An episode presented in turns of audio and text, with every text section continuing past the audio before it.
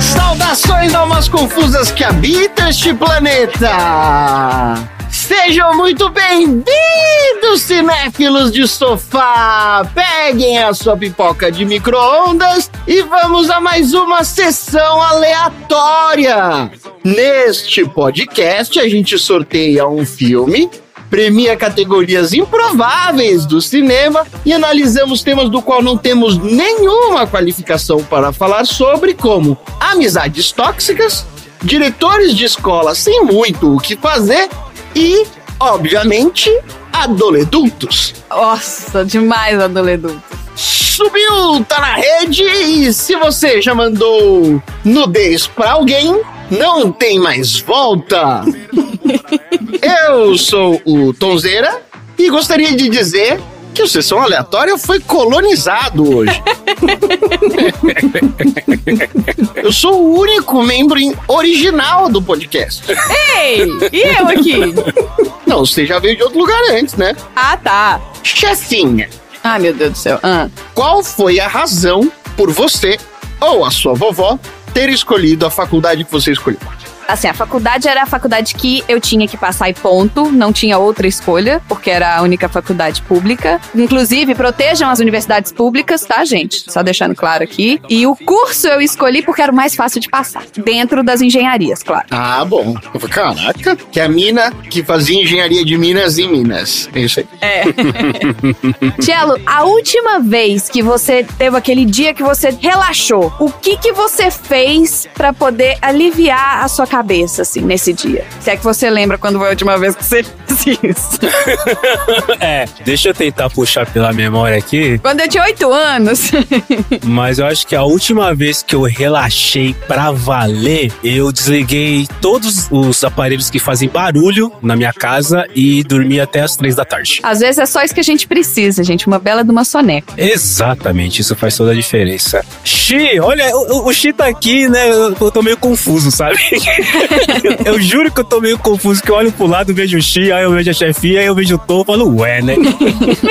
Não é um PDG, tá, Marcelo? Só pra deixar claro. Quase que eu soltei aqui o saltação. Pera aí, calma, calma. Mas, ô Xi, hum. Alguma vez que alguém te deu uma desculpa esfarrapada para não comparecer a um compromisso contigo, ou de repente alguém que trabalhava com você? Uma gravação? É, uma gravação, por exemplo. É, você foi atrás para ver se era verdade? Você fez um cheque, assim, sei lá, você checou no post da rede social, você pediu para ver o atestado de médico, ou você acreditou? Eu dou, assim, o benefício da dúvida, eu não vou atrás, só que as mentiras têm pernas curtas, vocês sabem, né? Então você acaba olhando numa rede social lá que a pessoa estava numa outra festa ou a pessoa estava gravando com outras pessoas e aí fica muito mal. Saiu o podcast do outro podcast do lado, olha aí que sacanagem. Tonzeira, diga, quem você considera mais malandro? Ferris Bueller, Bart Simpson ou o Pernalonga? Nossa. Não, Pernalonga, não tem nem como. É. Pernalonga não tem como. O que, que há, velhinho? O Ferris Bueller não se vestiu de mulher, né, cara? É. É. Pernalonga fazia tudo, tudo. Tá naquele limite entre a malandragem e a psicopatia. é verdade. É, quem passou disso foi o pica-pau, né? O pica-pau já ficou psicopata já. É, já foi direto. Eu vou vir doutor. Pica-pau é um dos maiores filhos da puta que tem. Então é isso. Vamos pegar o nosso saquinho de pipocas e vamos ficar esperando o próximo delinquente na delegacia mais próxima. I do not understand you. Oh, baby, please. Don't you come back no more.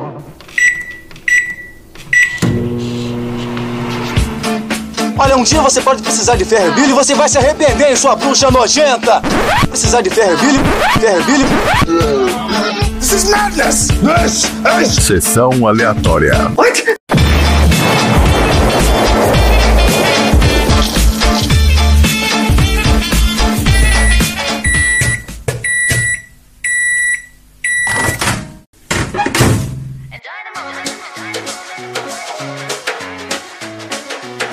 André.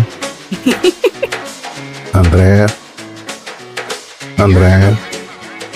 André. É, professor, O André não veio hoje. É mesmo, né? Na verdade, eu ouvi falar que o André teve que se isolar e fazer um, um retiro espiritual para digerir o fato dele e da nossa queridíssima Carol Barros, a Pet Lady, terem sido desbancados como melhores detetives de casos bizarros do podcast de garagem. Olha aí, olha a intriga. Começou provocando pesado. Olha É a a intriga. DDC, a dor de cotovelo do DDG. Sem direito de resposta, porque eles não estão aqui, né, cara? Exatamente. Aproveitando o ensejo aí, né, que temos aqui o podcast de garagem, o podcast que faz parte do multiverso Baixa Podosfera. Ouvinte, se você quiser entender essa piada interna, ouça lá os episódios 60 e 64 da série Detetives da Garagem, onde a Marina e o Cello, que está aqui hoje também, desafiam os convidados a solucionar crimes estranhos. Então agora o posto de melhores detetives do PDG está comigo e com o Valese lá do Auto Radio Podcast.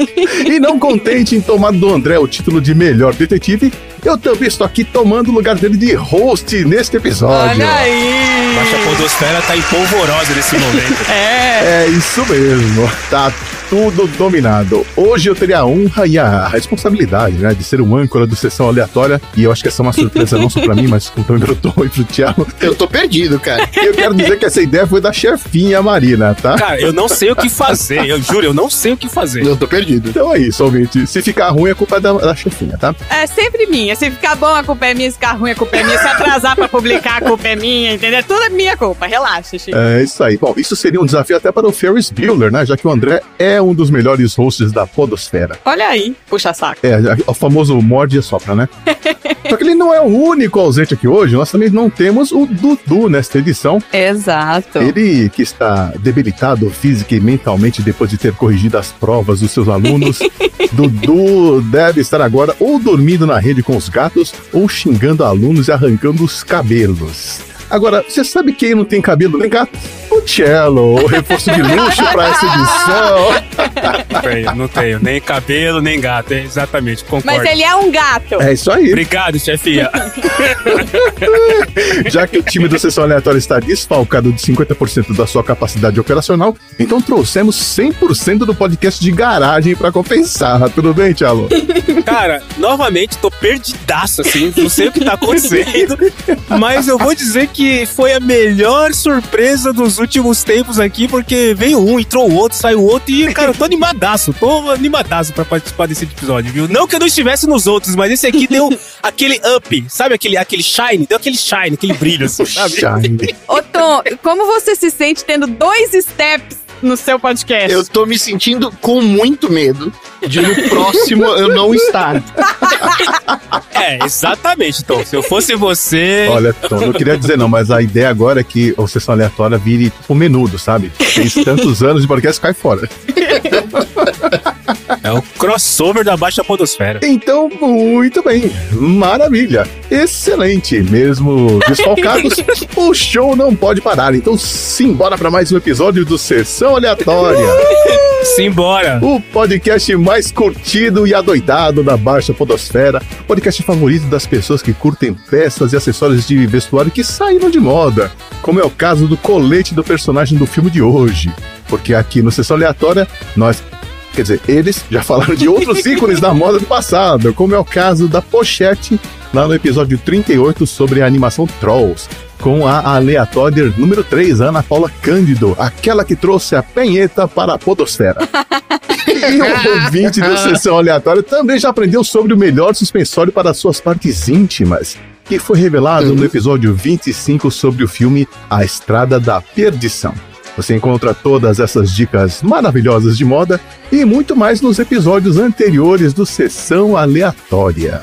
E antes de começar a conversa, deixa eu explicar para você, que ainda não conhece a Sessão Aleatória, como funcionam as coisas por aqui. O podcast é dividido em duas partes. Na primeira parte, a gente vai falar sobre o filme em si, que foi sorteado de uma lista de sugestões dadas pela bancada do podcast e pelos aleatórios. E nós comentamos os fatos curiosos sobre a produção e bastidores. Já na segunda parte, a gente fala sobre os assuntos aleatórios, inspirados por coisas relacionadas com o filme ou que vieram na nossa cabeça enquanto a gente estava assistindo. Assistindo. Então, se você não assistiu o filme ainda, não tem problema, o filme é só uma desculpa pro pessoal aqui se reunir, aprender coisas inusitadas, beber vinho e dar muita risada. É isso aí. Isso aí. E a sessão aleatória ainda te dá um recurso muito útil, que pode ser usado se você escuta o podcast em um aplicativo no celular, que é a possibilidade de escolher os capítulos, as partes da conversa que você quer pular ou ouvir de novo. Por exemplo, se você não quer saber como o John Hughes criou o filme Curtindo a Vida Doidado, é só apertar a setinha para direita agora e você vai direto para os troféus aleatórios. Mas ó, eu queria dizer que se você fizesse hoje, tá errado, errou rude, porque Curtindo a Vida Doidado é um filme que tem muitas curiosidades surpreendentes para você saborear com calma. Afinal de contas, como ensina o próprio Ferris Bueller, né? A conversa passa muito rápido e se você não prestar atenção, ela passa e você nem percebe.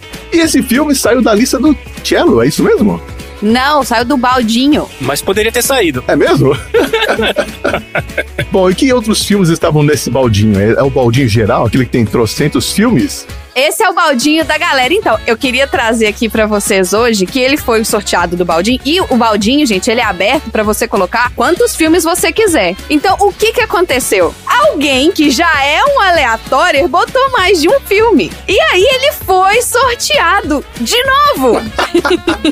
Então temos aqui agora o, o primeiro double aleatório do Sessão Aleatória, que é o Kleber, o mentor, o nosso aleatório lá do Rio de Janeiro. Nosso aleatório número 22, dois patinhos na lagoa. Kleber que reclamou que não era aleatória, que postou lá revoltado que era fake o negócio do De Volta pro Futuro, agora tá aqui. Vai falar que é fake agora, Kleber? Que você é o único double aleatório baldístico de todo esse podcast até hoje? Hã? Hã? Hã? Mi, mi, mi, mi, mi. Então, o Kleber colocou esse filme, ele colocou aqui, né? A gente pergunta no baldinho por que, que a pessoa escolheu o filme, e a resposta dele foi assim: que coisa mais aleatória do que matar a aula e terminar cantando uma música dos Beatles numa parada de rua? Realmente, ele fez o que o Sessão Aleatória faz. Ele sai do ponto A e chega no ponto B, mas assim, passando por. É, é, gente, é qualquer coisa isso aqui De 0 a 100. né? Então é isso. É a mesma coisa de você viajar de Minas pra São Paulo, mas você sobe, você passa na Bahia, e você vira, você passa em Goiânia e você vai lá no. Você vem por baixo em São Paulo, sabe? É isso. Isso é sessão aleatória. Eu quero pedir aqui pro contra-regra do Sessão Aleatória colocar uma salva de palmas para a bela escolha do mentor, porque se tem um filme que pode te trazer assuntos aleatórios, é o Curtindo a Vida Doidado, além de ser um filme ícone, iconoclasta dos anos 80. Então, por favor, uma salva de palmas efusivas para o mentor pela ótima escolha do filme. Aleatória double e com salva de palmas. Dando trabalho pro editor, né, cara? Calma, pode dar. Beijo, Randy. É, então ele é o aleatório. aleatória. é uma nova casta, né? É. Ok, vamos começar então falando da ficha técnica de Curtindo a Vida Doidado, que é um filme produzido em 1985 e lançado em 1986. Ele foi escrito e dirigido pelo John Hughes, um cara que conseguiu, como poucos, entender o universo adolescente e levar para as telonas histórias que falavam a língua dos jovens da época, tipo eu. Não é à toa que o John Hughes criou vários filmes que marcaram a adolescência de milhões de jovens ao redor do mundo, tipo eu. Eu também. Como Gatinhos e Gatões, o Clube dos Cinco, Mulher Nota Mil, A Garota de Rosa Shocking, Curtindo a Vida Doidado. Caralho, é tudo dele? É tudo dele, é o cara. O meu favorito que pouca gente assistiu, Alguém Muito Especial. Isso. E Deuses. Esqueceram de mim, também é dele, ele escreveu. Meu Deus, o maluco é um monstro da sessão da tarde. Um monstro. Monstruoso. Chupa Steve Spielberg, chupa, chupa Spielberg. Eu duvido o Steven Spielberg tá todo dia na TV que nem esse cara. É isso aí. sessão da tarde é dele, a sessão da tarde é dele, cara. A tarde é dele. Ele tá mais à tarde do que Ana Maria Braga. Deveria chamar a sessão John Hughes. Bom, o filme tem no elenco o Matthew Broderick no papel de Ferris, papel pelo qual ele foi indicado ao Globo de Ouro em 85 na categoria Melhor Ator em Comédia ou Musical. Mas quem levou foi o Paul Hogan por Crocodilo Dundee. Difícil também. Temos também o Alan Ruck como Cameron, fazendo um papel de adolescente, mesmo tendo 29 anos na época do filme. Como é que se chamam aqui? Os adultinhos? Adoledutos. Adoledutos, é isso aí. Temos também a Mia Sarah, a namorada do Ferris, né, a Sloan. Essa sim, uma adolescente de 18 anos de idade na época. Temos também a Jennifer Grey, como a irmã mais velha do Ferris, a Jeannie Bueller. Ela é a menina do Dirty Dancing? É, ela É ela mesma. Ah, Ah, rolou uma dúvida aqui em casa. Ela. Pois é, ela é a baby do Dirty Dance. Agora, o nariz não é o mesmo, tá? Então, acho que era isso. Temos também o Jeffrey Jones como diretor da escola e não vamos deixar de mencionar a participação do Charlie Sheen como garoto lá na delegacia. Ele já começou na delegacia, né? Brincadeira. Ele é um velho adulto, né? Nossa, do Charlie Sheen é demais. Ele é um velho adulto, né? Porque, porra. Bom, e pra começar a conversa, vamos com o bloco Você Viu ou Não Viu? Você viu ou não viu? Bom, olha, geralmente no Você Viu ou Não Viu, vocês falam sobre os filmes do começo da carreira dos atores, né? Quando eles ainda eram desconhecidos. Mas o Matthew Broderick já começou a carreira a todo vapor. Ele fez um filme desconhecido chamado Max Dugan Returns e no mesmo ano de 83 estrelou o sucesso Jogos de Guerra, onde ele é um hacker que invade o sistema de defesa do exército americano e quase causa a Terceira Guerra Mundial. Vocês viram esse filme? Como é que chama? Jogos de Guerra. Eu vi, eu vi esse filme. Não. É, filme anos 80 com um computador e um jovem que é super ultra inteligente. É isso. É, se você acha que alguém consegue explodir o mundo usando um DOS, então esse filme é pra você. É, é isso por aí. Mas é bom, é bom. Se pra época é bom. Pro momento ali é bom. É bom, é um bom filme. Exatamente. Bom, então nessa edição eu vou falar dos filmes mais atuais dessa galera toda, já que eles continuam em atividade, com exceção da minha Sarah, que se aposentou em 2013. Bom, começando com o Matthew Broderick, claro. Vocês devem se lembrar do Matthew em filmes como Lady Hawk, O Feitiço de Áquila, onde ele fez o Gaston. É, The Cable Guy, onde ele era o cara que sofria nas mãos do Jim Carrey. Também em Godzilla Americano, onde ele fez o papel do Dr. Nico Tatopoulos. Ele também foi o Inspetor Bugiganga. Exato. Ah, eu vi. Espetou de gaga eu vi. Ah, eu sabia. Filme ruim, ela assiste todos. Ei,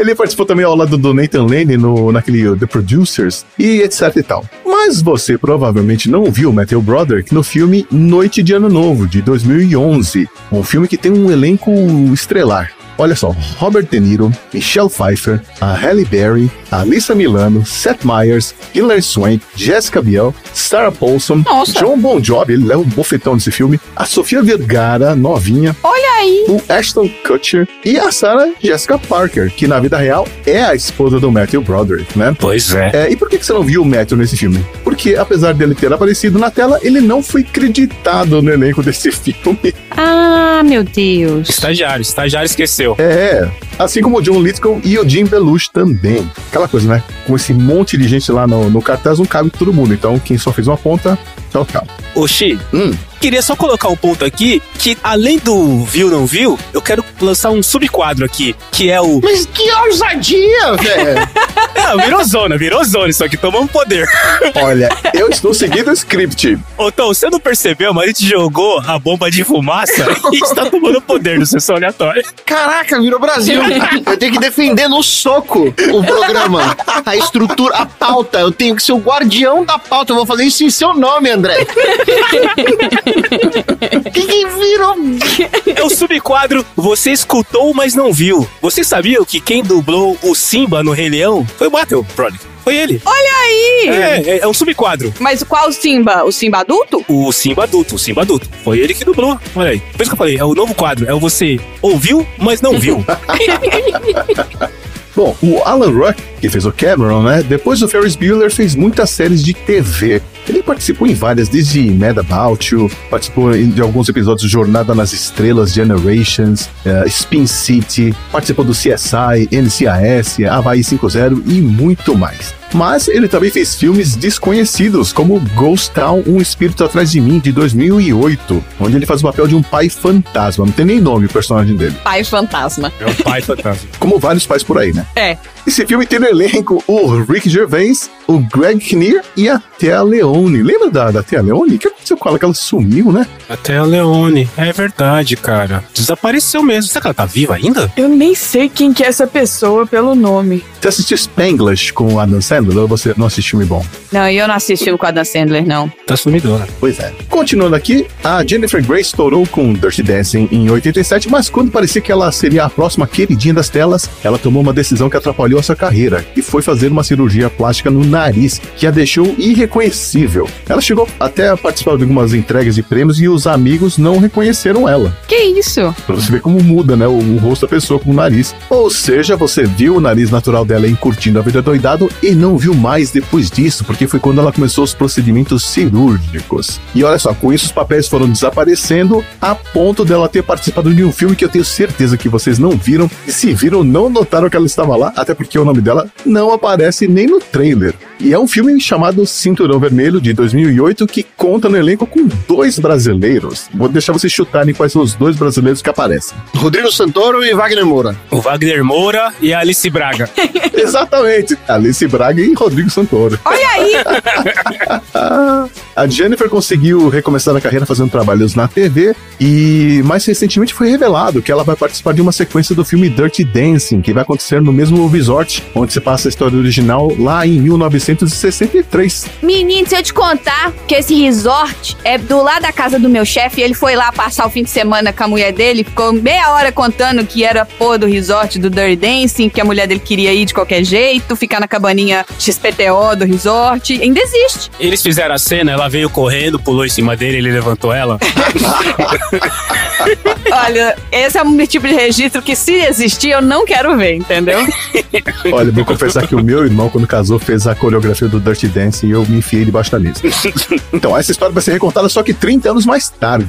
Né? Dizem que o filme vai sair em 2024, mas eu não fiquei sabendo de mais nada até o momento. Agora, rapidinho, quem teve uma carreira bem prolífica foi o Jeffrey Jones. Ele que já tinha quase 20 anos de carreira na época do filme, é, figurinha carimbada nas telinhas, então é bem provável que você já tenha visto eles em outros filmes, como por exemplo Amadeus de 84, Howard the Duck, é, Beetlejuice e por aí vai. Excelente. Mas talvez você tenha perdido a participação dele no filme Ed Wood de 94, onde ele faz o papel do Criswell. Criswell era um guru de estilo Mãe Diná e fez sucesso nos anos 30 até os anos 50. Aliás, Ed Wood é um filmaço. Alguém aí podia colocar lá no baldinho sessão aleatória? É um filmaço. E é isso. Agora é, a gente pode ir para a melhor parte da primeira parte, que é a sinopse traduzida pelo tradutor de Tabajara que o IMDB usa e que aqui é lida na íntegra, com todos os erros. Isso aqui tá maravilhoso, gente. Olha só. Um menino de colégio decide ter um dia livre de ir à escola, ainda o diretor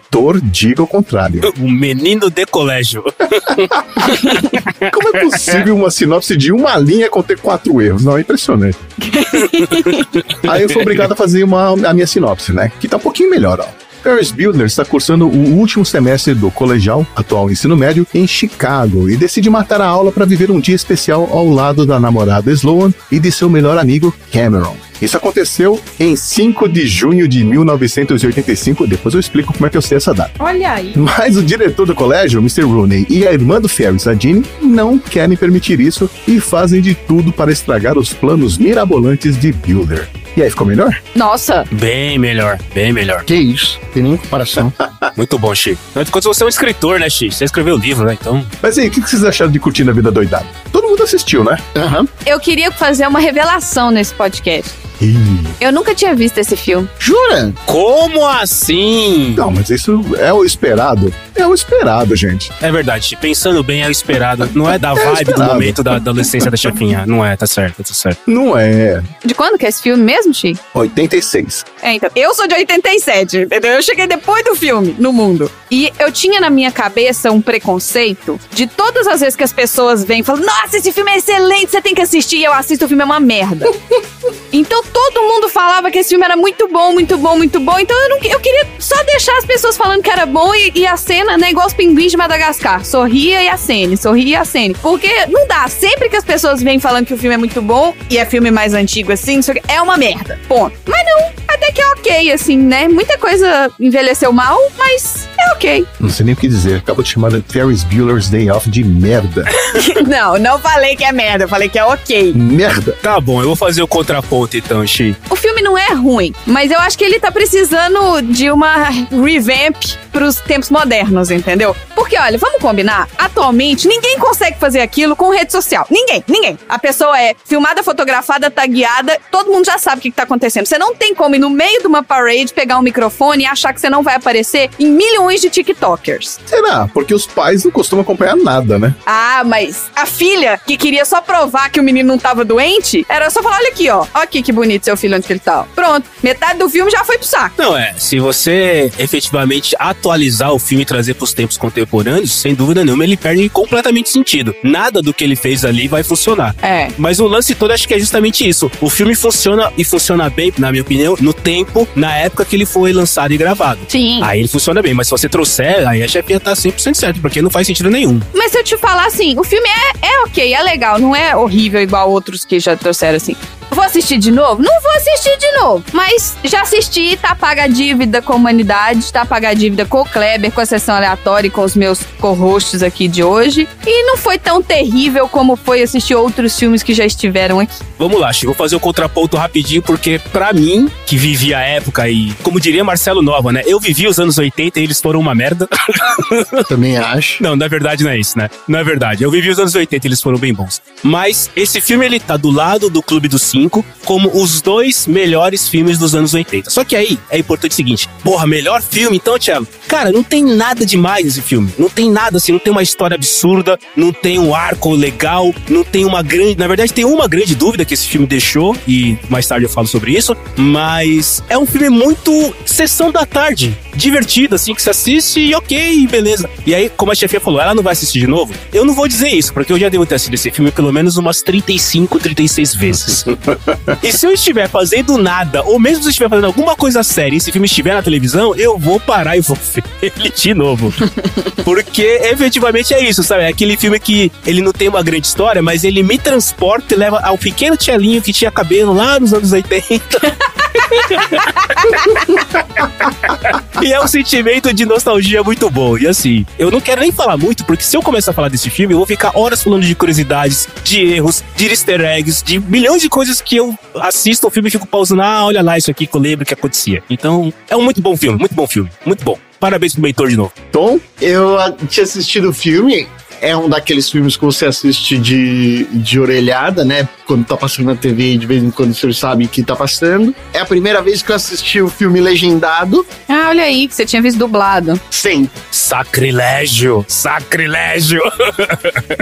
Eu juro pra você que eu queria assistir dublado, mas não tinha a versão dublada. Sério? Simplesmente não tinha, não tinha. Caramba. Não encontrei em lugar nenhum a versão dublada. Eu assisti no Amazon Prime. Não tinha, juro pra você que eu procurei. Não, vi no Amazon Prime, dublado. mas você pagou, você pagou 7 reais pra assistir. Ah, paguei, verdade, paguei. Tá certo. Não tá afim de pagar, não. boa, boa, boa. Aí eu percebi duas coisas. Primeiro, obviamente, que o Ferris Bueller é um amigo mega tóxico.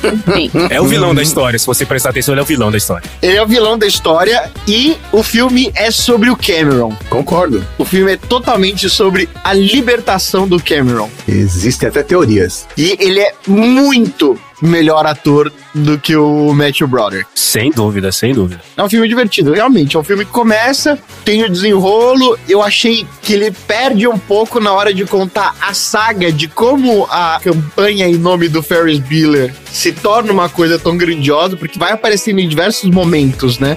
O Save Ferris, cada vez maior. Só que ele não conta como o negócio vai tomando proporções gigantescas. Se mostrasse, acho que ia ficar incrível. Do nada aparece esse personagem. E o vilão, o diretor, é o vilão dos anos 80, né? é o cara que não se cansa de se fuder, assim. Não se cansa. Ele é tipo o coiote do Papaléguas. Sem vida, mas ainda vivo. É. Ele não se cansa. Ele não se cansa. É isso aí. Oxê, eu preciso fazer uma confissão rápida e eu preciso fazer uma pergunta também rápida. Já que o Tom falou que o filme é sobre o Cameron, a primeira confissão que eu quero fazer rapidamente é que assim, a Mia Sarapocello, o nome dela é Sarapocello, né, já tem meu nome no sobrenome dela. Ih, olha aí. Foi, ainda é, a mulher mais linda da minha adolescência, que é a namorada do Ferris Bueller. É a mulher mais linda, assim, nenhuma outra possível ser mais bonita que ela na minha adolescência. Olha aí. E como o Tom falou que o filme é sobre o Cameron, a pergunta que não quer calar é: o que aconteceu com o Cameron quando ele mostrou o carro do pai dele jogado lá embaixo? É. Então, você já viu que saiu um comercial recente? Sim, sim, saiu o comercial. Ele sobreviveu. Essa é o que eu posso te falar. Exato. Eu queria uma continuação desse filme só pra isso. Só pra saber o que aconteceu com o Cameron. Só pra isso. Não quero saber mais nada. só queria saber o que aconteceu com ele quando ele mostrou a Ferrari no chão pro pai dele. Só isso. Mas sabe que existem algumas teorias dizendo que, na verdade, o Ferris é uma criação da mente do Cameron, que era pra ele poder lidar com o pai dele, que ele tinha vários problemas com a família, né? Então ele criou isso na cabeça dele. Nossa. E se você assistir o filme pensando nisso, cara, tem tudo a ver. Porque o Ferris faz tudo que o Cameron não quer fazer. É a versão clube da luta do filme. Total. Ah, é o que o Tom falou. O Ferris Bueller é o tóxico, cara. Porque ele, ele manipula o Cameron de uma maneira maquiavélica. Sim. Né? Uhum. Do começo ao fim do filme, né? Coitado. O Cameron só sofre, tadinho. Queria saber o que aconteceu com ele, se ele tá vivo, se ele foi pra Caverna do Dragão, enfim. O que aconteceu com ele. Vamos falar um pouco das curiosidades da produção e bastidores? Vamos. Bora!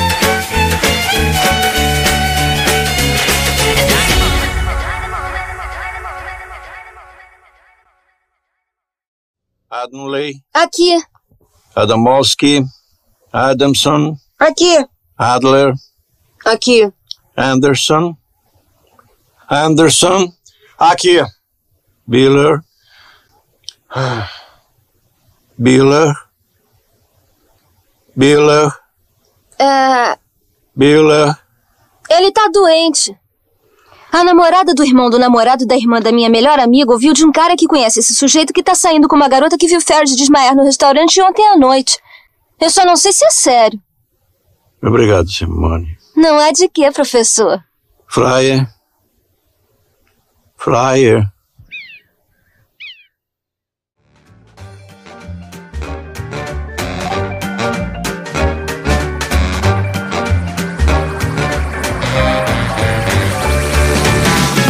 Ficar horas falando sobre esse filme, né? Tem muita coisa interessante sobre curtindo a vida doidado. Eu mesmo fiz um episódio, olha o ataque de oportunismo, lá no 80 watts. Olha aí! E a pauta tinha 17 páginas, então Puta merda. Meu Deus, André. me esforcei. Quase, quase, quase ganhou do Batman. Quase ganhou do Batman. Faltou pouco pra ganhar do Batman. É, pois é. Foi difícil separar só as curiosidades que eu acho mais relevantes para nossa conversa, hein? Então vou tentar simplificar aqui. Ó, Por exemplo, você sabia que a versão do diretor tinha 2 horas e 45 minutos?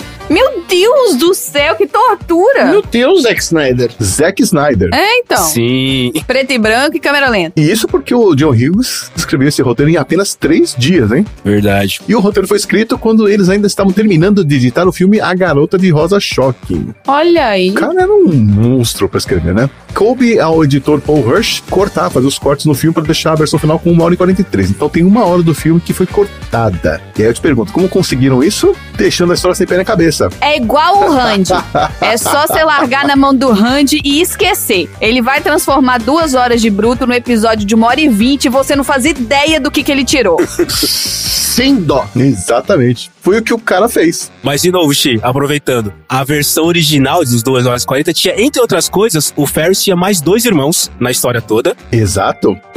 Exato. E existe uma teoria que o Ferris quer tanto fazer o que ele fala, ah, o Cameron, eu tô fazendo isso por você. Existe uma teoria que o Charlie Sheen é um cara que o Ferris Bueller tentou ajudar o Charlie Sheen, não conseguiu, o Charlie Sheen caiu nas drogas. Aí pra evitar que isso acontecesse com o Cameron, ele quer tirar o Cameron de casa e fazer ele se divertir. Existe essa teoria também, das 2 horas e 40. Nossa, que complexo. Então, aliás, você consegue ver a foto desses irmãos e a família inteira reunida, na verdade, quando aparece a foto, uma fotografia da família na porta da geladeira. Tá lá, todo mundo. E no escritório do pai também. No escritório do pai também acontece. É. Aliás, tem muita coisa que tá naquela casa lá, porque era de uma outra família que cedeu a casa para as filmagens. Os caras ficaram, acho que duas semanas lá morando com eles. Olha aí. Ai, que sacanagem. É, simplesmente deixaram as coisas lá. Então tem coisa que não tem nada a ver com a família do Ferris, né? A porta da geladeira tem desenho de criança, né, cara? Tem, tem. Tem vários cortes. Na verdade, cortaram uma cena importante que era quando o Ferris rouba o cartão de crédito do pai, que é pra poder pagar todos os passeios do dia, né? Isso a gente não viu. Só que essa versão do diretor não agradou as meninas. Por quê? Porque tinha uma fala da Sloan que era: uma garota não precisa passar pelo sufoco, porque pode engravidar e achar um homem para sustentar ela. Segunda, chefinho. O silêncio de estudo, né? Exato. Foi cortada a cena, continua o filme, entendeu? E aí ficou todos esses cortes. E me surpreende, inclusive, nos anos 80, uma coisa dessa ter sido cortada, entendeu? Porque certamente não foi cortada pelo teor da fala, foi cortada por algum outro motivo, entendeu? Porque pra eles, foda-se. Porque para os homens que estavam participando da produção, não passou batido. Só que as meninas que assistiram às exibições de teste não gostaram. Por isso que foi feito o corte. E é por isso que, gente, o Bruno já teve aqui falando com a gente sobre leitura sensível. E isso é um exemplo de leitura sensível. Se não dói em você, pode doer no outro, e não significa que dói menos por não doer em você, entendeu? É isso aí. Inferno. Ah, outra coisa. Se vocês quiserem ver o John Hughes, ou pelo menos tentar ver o John Hughes no filme, ele fez uma aparição. Olha aí. E você tenta ver ele aos 58 minutos e 26 segundos. Ele é um cara de jaqueta jeans passando no meio dos carros. Vou tentar não. Vem lá, assiste de novo pra ver se você consegue encontrar ele. Eu vou tentar não. Ô, Tom, alguém caiu no filme? Não vi, não. Não é possível. Então ninguém caiu. porque Se o Tom não viu, ninguém caiu.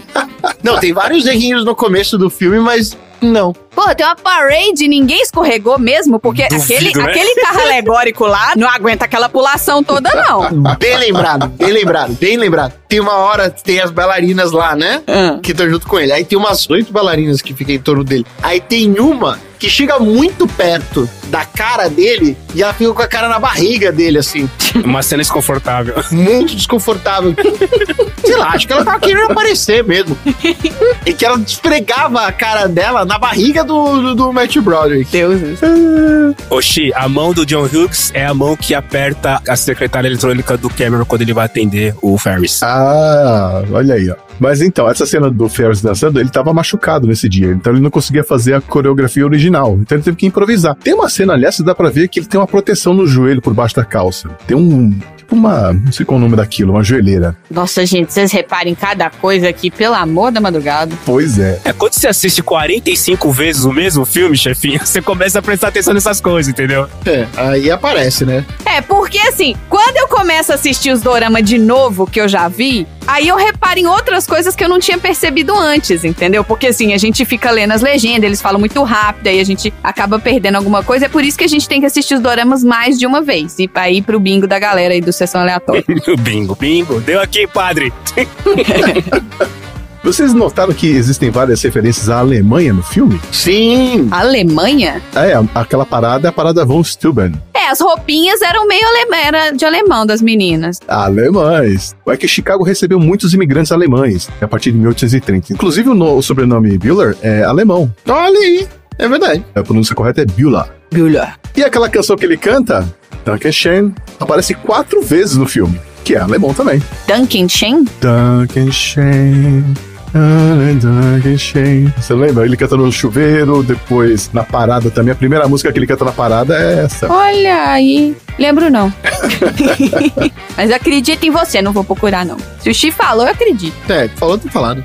Ah, lembra que eu falei que dava pra saber qual foi o dia que aconteceu, o dia do Ferris Bueller? Olha só, o John Hughes era torcedor do White Sox, lá de Chicago, mas como não tinha nenhum jogo deles na ocasião das filmagens, no filme a gente vê o clube rival do White Sox, que é o Chicago Cubs, que o John Hughes detestava, inclusive ele detestava o estádio, o Wrigley Field o clássico, só que ele achava feio pra Danel. É, o jogo que o Ferris e o Cameron e a Sloan assistem é o Cubs contra os Atlanta Braves, que era aquele outro time de azul, né? E esse jogo aconteceu mesmo, era um jogo do campeonato da Liga de Beisebol Americana e aconteceu no dia 5 de junho de 85. É por isso que dá pra saber quando é que aconteceram as filmagens daquele dia. Ah, isso que eu ia te perguntar, porque você falou esse dia, realmente pode ser o dia da filmagem, mas o que eu ia falar é que não era o dia, o mês da história. Não, até porque tava frio, né? E assim, 5 de junho já é o final do ano. Já acabou as aulas, já mal tem aula. Vamos datar então? A gente tá na primeira semana de junho agora. Todos os meus colegas de trabalho estão com os filhos em casa porque já não tem aula mais. Uhum. Ele já teria bombado, digamos assim, de faltas, né? É, mas quem morava em Chicago sacou Quais são os dois times aí que você falou? É o Chicago Cubs e o outro é o, o White Sox. o White Sox. Ah, tá. Os meias brancas. Isso. Aí na parada vocês viram que tinha algumas pessoas dançando ali, um lavador de janela, um pessoal da construção. Eles estavam lá trabalhando mesmo. Eles foram tirar uma onda lá dançando e apareceram no filme. Olha aí, gente, essa é a hora de você pedir direitos. A parada foi de verdade, né? Foi, então, e quem mora em Chicago sacou que a data tava toda errada, porque essa parada não acontece naquela época do ano. Enfim, olha, daria pra gente ficar falando horas e horas aqui do filme, mas eu acho que a gente. Professor, professor, deixa eu falar três, deixa eu falar três, deixa eu falar três, deixa eu falar três. Pode, pode, pode. Rápido, rápido, rápido. Vai lá, vai lá, vai lá, vai lá. No lugar do Matthew, sabe quem foi cogitado pra fazer? Christian Bale. Tem uma lista. O nosso querido Tom Cruise, o Robert Downey Jr., o Michael J. Fox e o Jim Carrey. Olha só. Meu Deus, gente. Imagina o Jim Carrey fazendo o papel do Ferris Bueller. O Jim Carrey era famoso já na época? Não, tava em começo de carreira. Tava no começo de carreira. Outra, outra, outra, outra. O Paul McCartney, ele aprovou usar Twisted Shout, mas achou uma bosta quando eles colocaram aqueles metais no meio da música. Achou muito ruim. Muito, muito, muito ruim, muito ruim, muito ruim. E, Tom, sabe quanto o, o ator que fez o Cameron ganhou de cachê? Não. 40 mil dólares, que é uma merda perto do que o filme teve de resultado. Ah, isso é. Tipo um troco, né, cara? Sofreu, sofreu. É verdade, porque o filme custou 6 milhões, mas ó, arrecadou pelo menos 70 milhões de dólares. 40 mil dólares não pagou nem o Uber do cara. E era isso que a gente tinha pra falar sobre o filme Curtindo a Vida Doidado? É isso. É isso. é isso. Então, agora vocês sabem o que vem por aí? que vem por aí? Troféu aleatório. Olha a vinheta e é isso aí.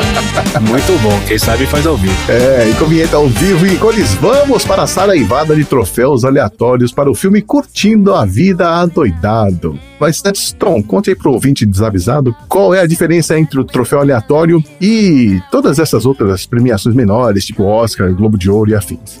O troféu aleatório é você ter a possibilidade de conseguir, na época pré-internet, adulterar a sua lista de presença, sabe-se lá como. É verdade. No DOS. DOS. Ele quase causou uma guerra mundial em 83 lá no filme Jogos de Guerra. Pra ele foi moleza. Mas vamos lá, troféus aleatórios. Quem pode começar aí? Chefinha. O meu troféu aleatório é o troféu Falta aula não pode, mas beijar o pai de língua na porta da escola, tudo bem. Nossa, é- que ideia, mano! Tipo, oi! Ô diretor, é hora de você chamar o conselho tutelar, seu arrombado. Ah, Sloane, Sloane, Sloane. Parada é essa, velho? Sabe, tipo assim, oi, gente. E faltar aula não pode, entendeu? Ele vai na casa, vai invadir a casa, invadir a propriedade, mas prioridades da educação norte-americana, estadunidense. Tchelo, você lembra como era assim mesmo? Se o pai resolvesse dar uma porrada no filho na porta da escola, o diretor olhava e não fazia nada. Fazia nada. Não, porrada pode, mas beijo de língua não pode. Fazia nada. Deixava rolar. Segue a vida. Daqui pra dentro eu mando, daqui pra fora fica à vontade. Não era o Midwest americano onde o primo casa com o primo, minha filha. Aqui, isso aí é crime. Pois é. Falando em crime, eu, deixa eu dar meu troféu aleatório então agora. Eu vou dar o troféu Infringindo a Lei Adoidado, que vai pro Ferris. Pela quantidade absurda de crimes e delitos que ele consegue cometer em um dia, né? Nossa, inacreditável. Olha só, além de hackear o sistema da escola, ele também roubou um carro, dirigiu sem habilitação, roubou cerveja, invadiu várias propriedades particulares, praticou falsidade ideológica, depredou patrimônio alheio e subornou um funcionário do restaurante. Apenas. Apenas. Só no horário comercial isso, né, cara? Isso é uma coisa que você percebe no filme, é que com certeza, com certeza o Ferris Bueller ia ser alguém do MBL, né? É certeza.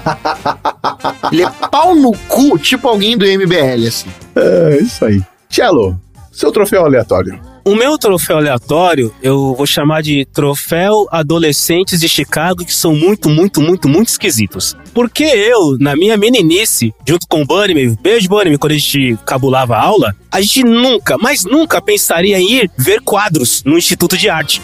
que foram o que eles fizeram. ok, ver o jogo de beisebol, ok, é, ir lá no, no restaurante chique, ok. Mas, cara, alguém aqui cabularia a aula pra ir no museu, no Instituto de Arte, pra ficar vendo quadro abstrato? Ah, jamais. Tem alguma coisa muito errada com essa molecada? Muito errada. Muito errada. Muito errada mesmo. Aproveitar que o André não tá aqui, eu posso falar, eu não gosto nem de pagar ingresso pra ir no museu. Eu só vou quando eu tenho cortesia. Quarta-feira. É isso aí. então, seu troféu aleatório. O troféu Perfume de Mulher Olha aí. vai pro realismo no trânsito de Chicago. o mesmo efeito. É só você pegar numa circunstância inacreditável um carro muito caro e conversível que a cidade simplesmente abre mão do seu trânsito e todas as vias ficam abertas para você fazer qualquer imprudência.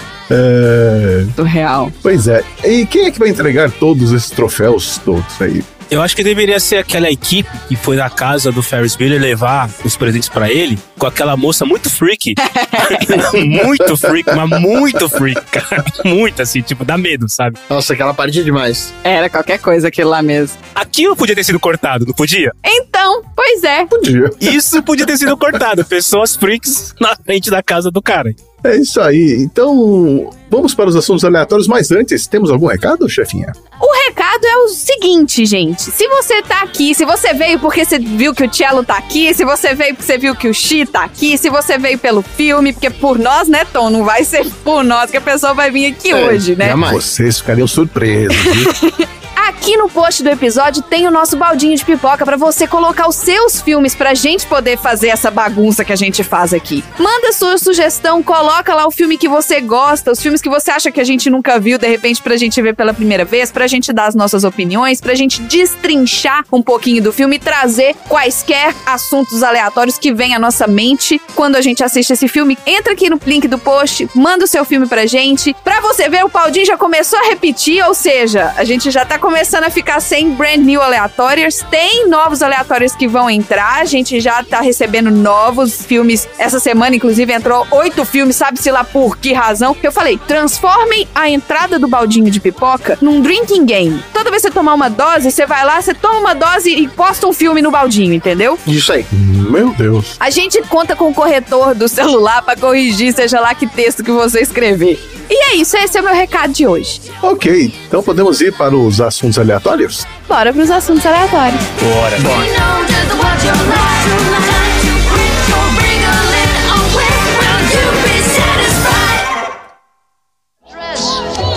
Olha, desde que eu conheço, tudo funciona com ele. Não há nada que ele não possa fazer. Eu não consigo fazer nada certo.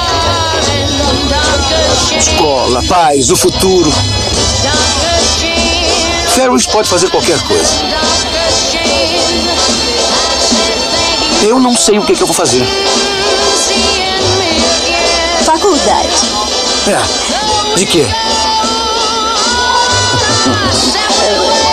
Tem alguma coisa que te interessa? Nada. Nem a mim.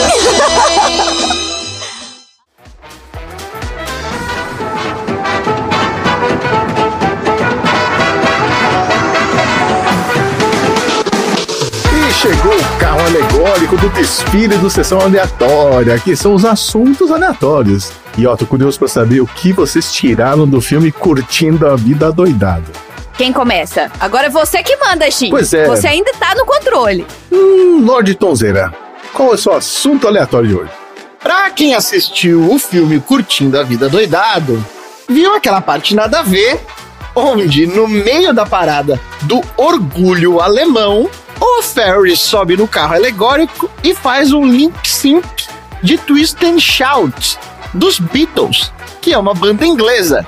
Esta canção, que está presente no disco Please Please Me, do Quarteto de Liverpool, acabou se tornando uma das músicas mais populares de todos os tempos, junto com o Whisky a Gogô do Roupa Nova. Mas quebrar o tabu, é preciso dizer uma coisa. Twist and Shout não é uma música dos Beatles. Olha aí. Ih, olha a treta. Pra quem não sabia, escuta o cabeças explodindo. E os bastidores deste mega hit você vai ficar sabendo hoje na volta do bloco Discografia Tonzeira. Olha ele aí! Discografia Tonzeira. Ao vivo, vinheta! Ao vivo. Agora vou mudar minha conduta.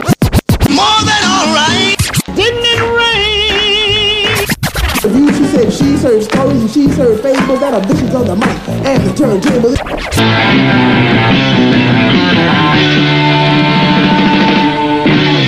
Discografia Tonzeira.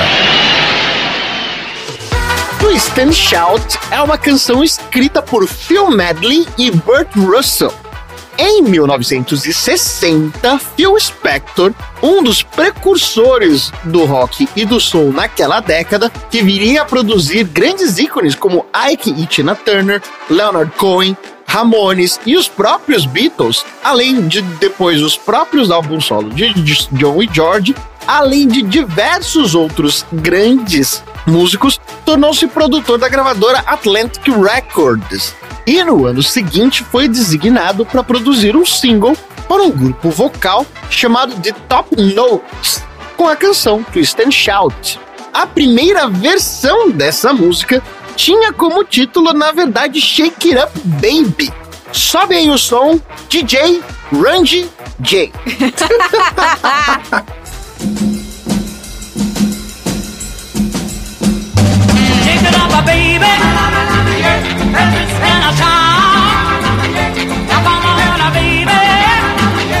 Work it on out.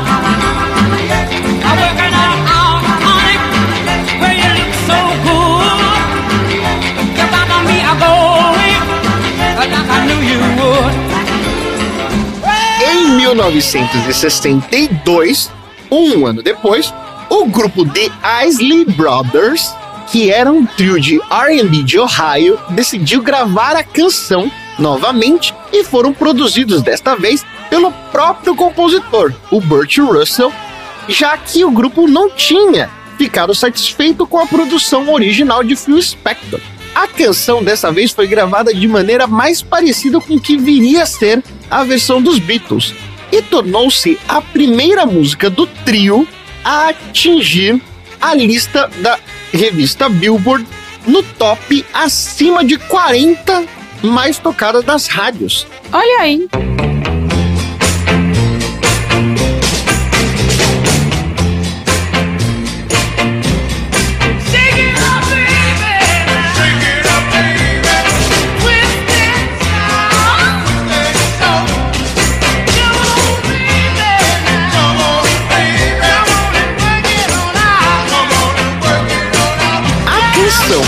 Logo se tornou um cover frequente da música soul por outras bandas menores no início dos anos 60.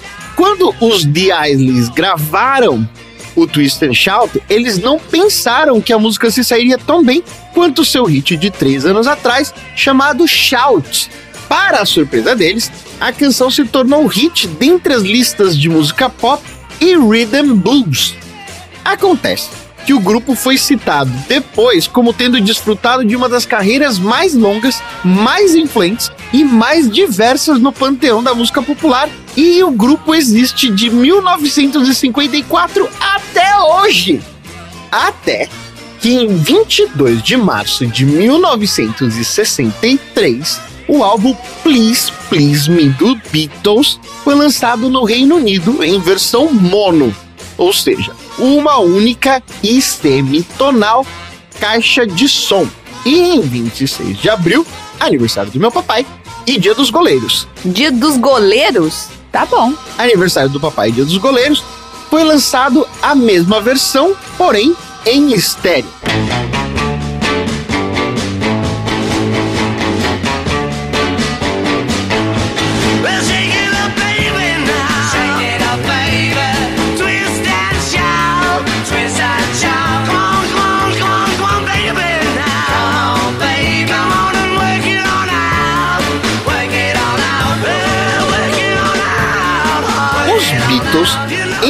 Apenas 10 horas, gravaram 10 das 14 músicas do Please Please Me. Outras quatro restantes saíram através do lançamento de alguns singles. Eu só queria falar que eles só conseguiram gravar 10 músicas em 10 horas porque o Marcelo não era o baterista. Se o Marcelo fosse o baterista, eles matavam isso em uma hora e meia. Passo. Economizava no estúdio. Ramones, seria Beatles Ramones. Economizava no estúdio fácil. Intervalo. E o Twist and Shout foi a última música a ser gravada naquele dia. Isso porque John Lennon e parte da banda estava resfriada durante a gravação. Ele gravava todas as vozes das músicas tomando leite e chupando pastilhas para a garganta. Valda. Das minhas pastilhas. e após todas as gravações, a sua voz estava literalmente indo para o espaço. Dessa forma, eles fizeram apenas dois takes de gravação para a música. E o primeiro é que foi oficialmente utilizado no disco. E por isso a gente tem um efeito único, a rouquidão de Lennon, que acabou ganhando uma característica única durante o disco, pelas palavras do próprio George Martin, produtor e quinto elemento da banda, que eles tentaram mais uma vez, mas tinha ficado tão ruim a gravação que eles acabaram desencanando. E aí? Mesmo com essa estratégia, o Lennon não conseguiu evitar que a canção afetasse a voz dele. Ainda que o resultado tenha sido uma performance vocal rouca e dinâmica memorável, o que poderia ser considerado para aquela época como uma música de rock bem pesado. Pauleira. Verdade, verdade. Pauleira. Era bem pesado pra época, ainda mais a gritaria de um! Além dos clássicos uh, de mexer a cabecinha. Inclusive, a chefinha cantou essa música na nossa banda Focus com o clipe do Ferris Bueller atrás, porque era um show que a gente tava fazendo de trilhas sonoras. E aí a gente escolheu tocar Twisted Shout. E tocamos junto com o Labamba, né, chefinha? É, e enfiamos um labamba no meio, foi muito engraçado. Queria só refazer o meu comentário, porque eu falei que com o Marcelo ia demorar uma hora e meia, mas eu esqueci que ele ia mexer nos microfones, ia mandar passar o som e troca de microfone. Agora sim, até ele tava meio rouco e mandar fazer de novo. Então eu acho que ia ser mais umas 20 horas aí, fácil. Eu ia dar um Vic Vaporub pro Lennon e falar, vai pra casa, menino. Amanhã você volta com a voz melhor. O Joãozinho disse o seguinte: O Twist and Shout quase me matou. A minha voz não foi a mesma por um bom tempo. Toda vez que ele engolia, acabava se parecendo como se a garganta dele tivesse uma lixa. Ele falou que ele sempre teve uma vergonha gigantesca dessa versão, porque ele sabia que ele podia cantar muito melhor que isso. Mas que com o passar do tempo parou de incomodar. E ele ainda falou mais. Ele disse assim: Você pode ouvir que sou apenas um cara frenético fazendo melhor. Cantamos por 12 horas quase sem parar. Tava todo mundo resfriado e a gente estava muito preocupado em como isso iria afetar a sonoridade do disco. No final das contas, o esforço valeu a pena e acabou sendo escolhida para ser a última música do disco. Assim, essa versão cover foi lançada no Reino Unido em 22 de março de 1963 e nos Estados Unidos chegou praticamente um ano depois, no dia 2 de março de 64, como um single pela gravadora VJ Records. Olha aí. A música também estava presente no lado B do single There's a Place. Ela acabou atingindo o segundo lugar das paradas em menos de um mês, no dia 4 de abril do mesmo ano. Neste país, os Estados Unidos, a canção foi o único cover dos Beatles a vender mais de um milhão de cópias e o único single a atingir as 10 mais tocadas em qualquer lista das paradas de sucesso norte-americanas. Na história, perdendo só para Baby O do Justin Bieber. Baby ou é aquela baby, baby, baby. Oh! É essa? Exatamente. Mentira. A versão dos Beatles acabou voltando para as paradas de sucesso em 1986, com o lançamento do filme. O uso da canção em 1986 fez com que ela entrasse na lista novamente da Billboard Hot 100. Para vocês que não sabem inglês, significa 100 mais quentes, atingindo a colocação de número 23. Pô, só um adendo aí, sabe que você falou 86, sabe que música de 86 que também passou por isso agora com o Stranger Things? Running Up the Hill, da Kate Bush. E para terminar o tema do dia, uma curiosidade dessas decisões que você vai se arrepender pelo resto da vida. Em 1962, a Decca Records assinou um contrato com a banda The Tremellos. The Tremelos. Tremelos. Tremelos. Vocês conhecem essa banda? Eu não conheço, mas adorei o nome. Quero uma camisa já. Então, acontece que essa gravadora teve uma audição para duas bandas no mesmo dia, o The Tremelos e os Beatles. Porém, a Decca Records achou que o The Tremelos faria muito mais sucesso que os Beatles e acabou assinando com eles. Fudeu, hein? Tá explicando por que que a Deca faz privada. Olha aí. Tá vendo? Não é só lá que ele faz essas brincadeirinhas. Por ironia do destino, esta The Tremelos não fez nenhum sucesso até os Beatles darem um boom nas paradas de sucesso do Reino Unido. E logo em seguida, essa banda acabou imitando o estilo dos Beatles e regravando Twist and Shout quatro meses depois.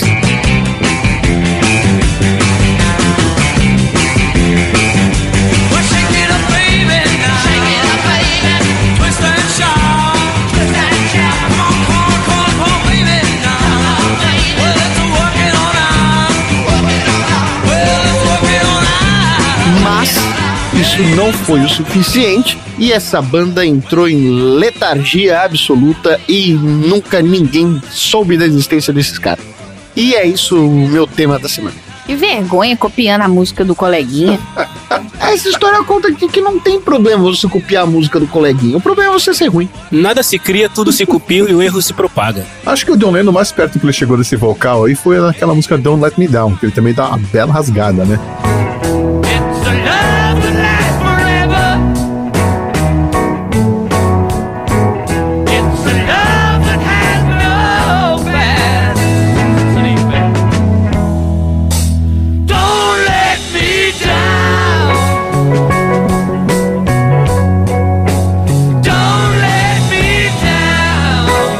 Mas realmente, Twist and Shout é única.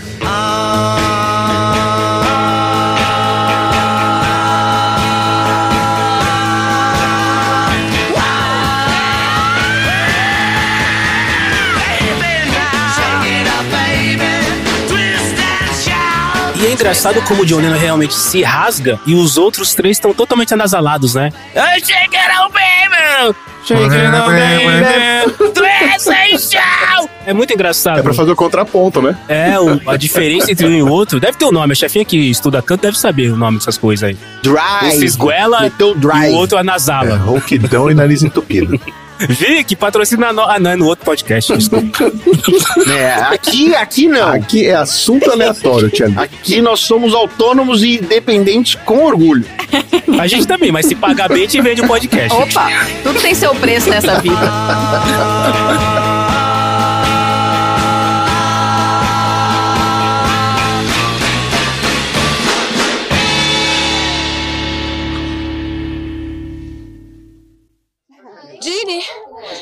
eu sinto muito pela saúde do seu irmão. Sente muito por quê? Tem que ter é pena de mim que aguento ele. Não, é porque eu ouvi dizer que ele está muito doente. E quem foi que disse que ele tá doente? Ah, um monte de gente. Disseram que ele está quase dobrando o cabo da Boa Esperança. Tem um cara na minha turma de biologia que disse que se Ferris morrer, ele vai doar seus olhos pro Stevie Wonder. Eu fiquei tão emocionada. Tchau, tchau. Oi, Jenny! Não enche!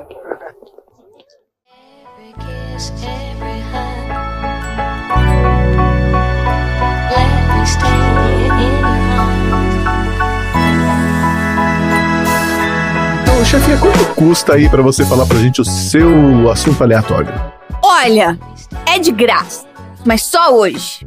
A gente tá falando aqui, né? A gente fica zoando o Ferris Bueller, que foi lá e faltou aula. Nossa, que irresponsável, já faltou aula nove vezes no ano e que blá blá blá e que pipipi. Mas assim, vamos combinar?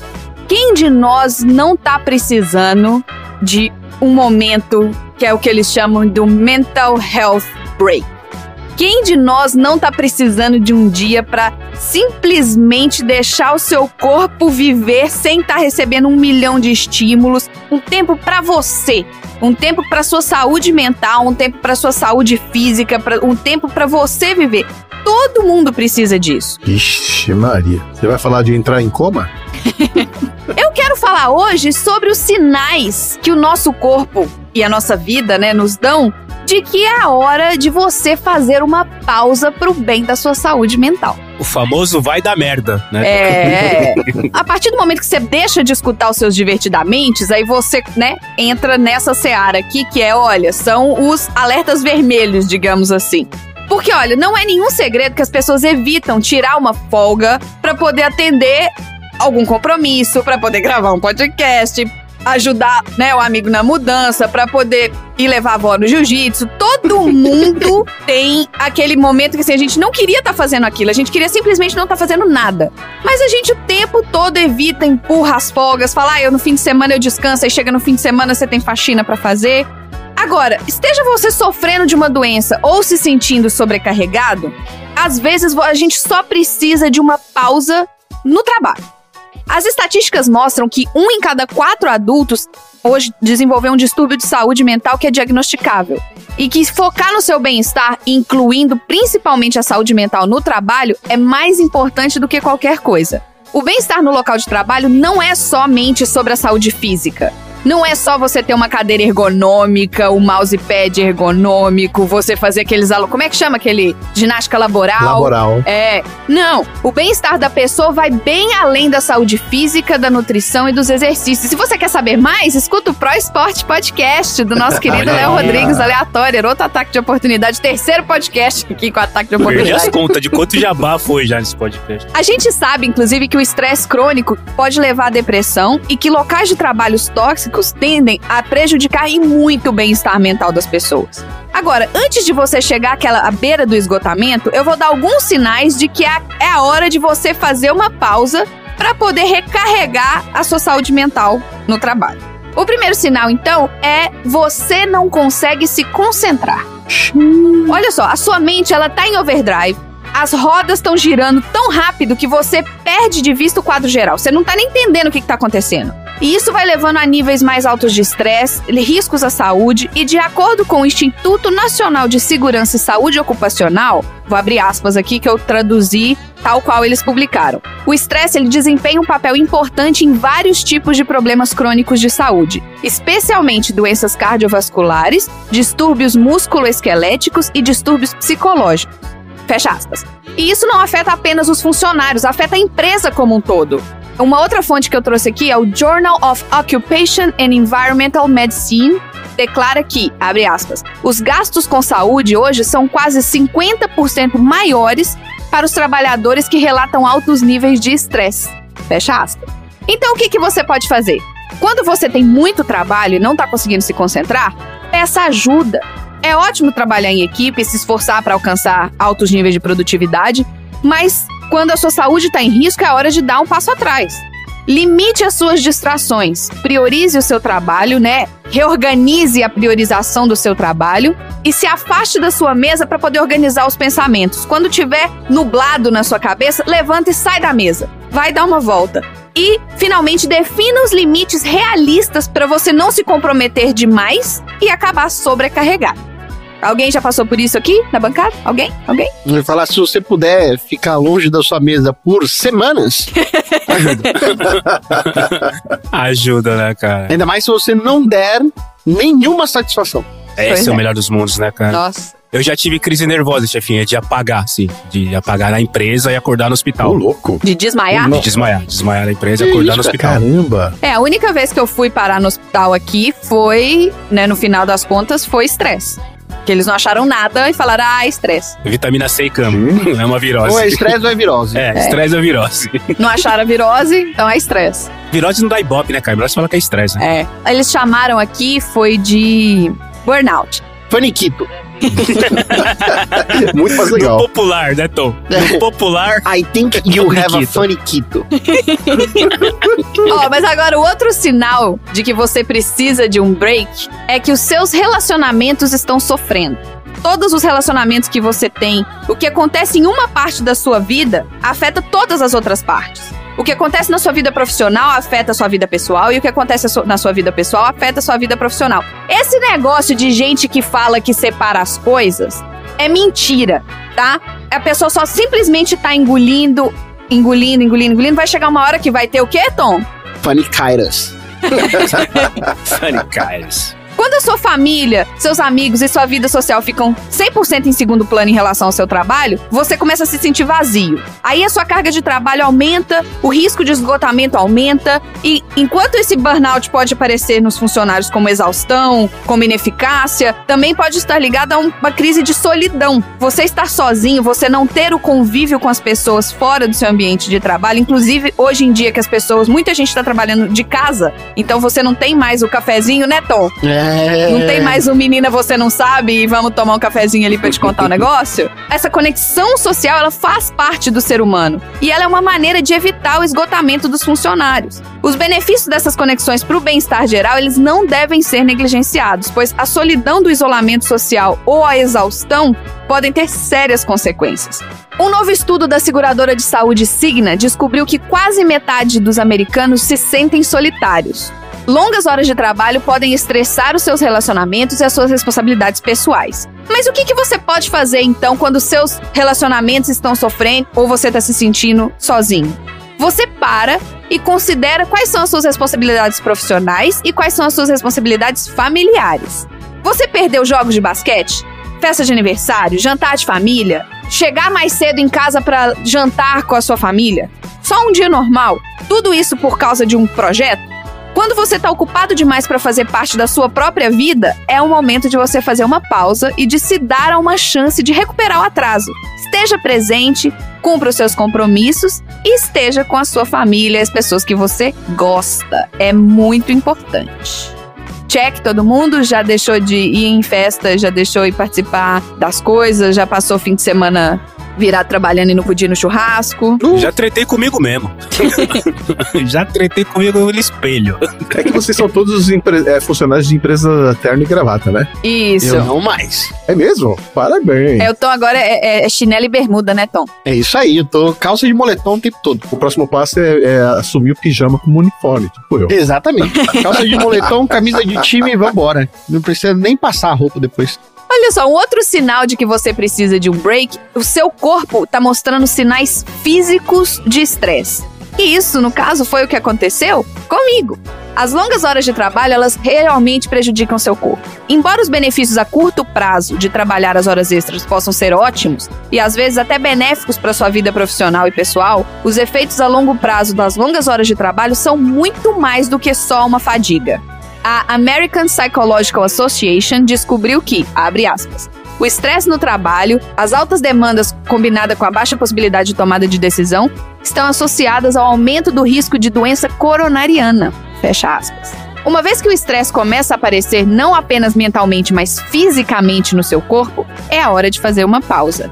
Agora vamos pausa para divagação aqui, um corte à digressão, como diria nossa querida Pet Lady. Comigo foi assim, eu acordei 5 da manhã, meu coração disparado, parecia que ia sair pela boca. Eu coloquei o oxímetro para medir os batimentos, estava batendo quase 140 batimentos, eu estava em repouso. Caramba! Das 5 da manhã até as 10 da manhã não ficou menos de 130 batimentos. Eu tava deitada no sofá, respirando fundo.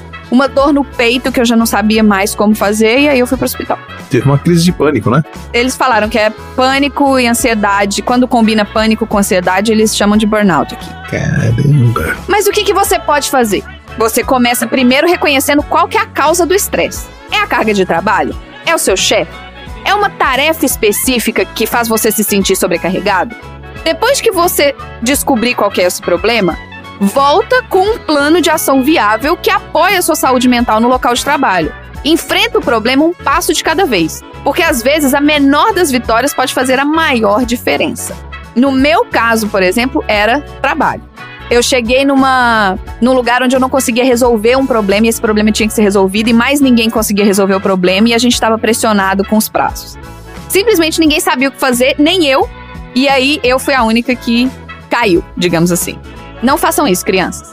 Senão você tem o quê, Tom? Panicairas. e se a resposta para todos os seus dilemas for sair do seu trabalho, mesmo que você ganhe muito bem, mesmo que você esteja numa posição de sucesso, não existe em fazê-la. Não tenha dó da sua suposta carreira de sucesso, porque sucesso nenhum supera aquele infartinho que você possa ter, aquela pressão alta que você pode ter e que você nunca mais vai conseguir restabelecer a normalidade. E, gente, se a empresa quiser te mandar embora, eles vão te mandar embora sem dó. Então não tenha dó da empresa, porque eles não têm dó de você. É, algumas pessoas não podem, né, dar, se dar esse luxo, mas assim, também você tem que impor limites, né, porque realmente nada é mais importante do que a sua saúde e a sua saúde mental, porque se você quiser manter esse nível de estresse tão elevado, você, meu amigo, pode ser que não- você não volte a trabalhar. Eu conheço gente que entrou, que eles falam, entrar entrar na caixa do INSS e não voltou mais. Pois é. E pra finalizar aqui, não são só esses sinais, não, tá, gente? Tem centenas, cada corpo é um corpo, cada pessoa tá vivendo um momento diferente da vida. Eu tô trazendo alguns pontos que foram sinalizados aqui nessa matéria que eu achei. E o último é o autocuidado. Seu autocuidado, ele não existe mais. O autocuidado, ele é vital para todas as pessoas, especialmente para profissionais que cuidam de outras pessoas. E isso é muito forte nas pessoas que são cuidadoras. No sentido de, não importa qual seja o trabalho de cuidar, seja, por exemplo, enfermeira, seja um cuidador de idoso, seja uma babá, seja qualquer trabalho que envolva cuidar, esse é o público muito, muito mais afetado. Mas todo mundo pode cair nessa seara onde a pessoa para de se cuidar. E quando para de se cuidar, eu não quero dizer assim, ah, a pessoa não tá, a mulher não tá mais passando maquiagem. Gente, às vezes ela só não gosta de maquiagem. E tá tudo bem você não gostar de maquiagem. Mas você tem, por exemplo, se alimentar. Alimentação é saúde. Você tem que fazer exercício. Cuidar do seu corpo faz parte da sua saúde. Inclusive, falei aí dessa questão dos números dos cuidadores, médicos estão inclusos nessa, nesse burnout, porque eles cuidam tanto dos outros que eles acabam não cuidando de si mesmos, eles dormem muito pouco. Fazendo plantões de 36 horas, por exemplo, inclusive falam que mais de 50% dos médicos já apresentaram sintomas de burnout. Quando você começa a pular almoço, desmarca médico, empurra as consultas médicas, empurra a consulta de dentista, começa a não fazer mais exercício, começa a se negligenciar, isso é a hora que começa a prejudicar a sua saúde. Então, o que, que você pode fazer? Se coloque em primeiro lugar. Se você às vezes precisa só de 10 minutos extras de manhã para meditar ou para agendar suas aulas de né, seus treinos com antecedência, para se manter responsável, porque assim, se eu agendar eu vou. Então tem esses 10 minutos a mais para você cuidar da sua agenda, para você poder ir. Tenha uma rotina para tornar esses hábitos saudáveis hábitos naturais. Que quando você tem uma rotina é mais fácil de você seguir isso que está acontecendo. Finalizando então, eu quero saber de vocês três o que que vocês fazem para se cuidar, para cuidar do corpo de vocês atualmente assim. Me fala uma coisa. Olha, eu cuido de outras. Eu cuido dos meus gatinhos aqui, do trabalho voluntário que eu faço. E pra mim, isso é, nossa, é, é o melhor que pode acontecer pra minha Terapia, saúde né? mental. É uma terapia. Cara, eu consigo fazer essa separação, chefinha. Claro, existem situações, essa semana mesmo ocorreu, era pra gente ter gravado um episódio do PDG e eu tive uma crise no trabalho e tive que trabalhar. Estourou o cano. É, exatamente, estourou o cano, vazou tudo e já viu. Mas quando eu saio do trabalho, eu saio do trabalho. Não me preocupo, não me importo e efetivamente, por já ter sofrido diversas situações de saúde, eu tenho ciência total do quanto vale a minha saúde. Já recusei, ah, você não quer mudar de posição, você não quer mudar de. Não, não quero, não vale, não paga a minha saúde. Ninguém fez uma proposta até hoje que efetivamente vai pagar o meu sossego. Então, eu tenho uma ciência muito clara do que até onde eu posso ir e vai começar a me fazer mal por causa de excesso de trabalho. Eu aprendi da, alguns pedacinhos de mim que eu deixei por aí, mas é uma questão de você saber exatamente, cara, até aqui dá pra ir. Daqui pra frente eu vou estar exagerando e não vai valer a pena. Pra mim é um problemão trabalhar em casa por causa desse lance de não poder estar solitário no ambiente de trabalho. Isso pra mim é a parada que mais pega. É, porque o Tom, ele é aquele coleguinha que sempre vai no café com vocês, não importa a hora Isso. que você chama, ele tá disponível, entendeu? Vá lá, porque isso é mais efetivo que mil e-mails, mais efetivos que mil reuniões. Estando em casa, obviamente, eu tenho o bundãozinho pra me ajudar. Sim. E o futebolzinho quando eu não tô com a mão quebrada. Maravilha. Então sigam o exemplo dos nossos aleatórios e do Tom também, que não é um aleatório, ele é só host do podcast, ele não tem esse título, Só. nem um número. Só não, né? Só. Eu também sou só host, Tom, porque a gente não tem um número na minha planilha. Mas Tom é Lorde, não é só. ah, é? É, eu, eu nem isso eu sou. Eu sou lerdo, eu sou lorde.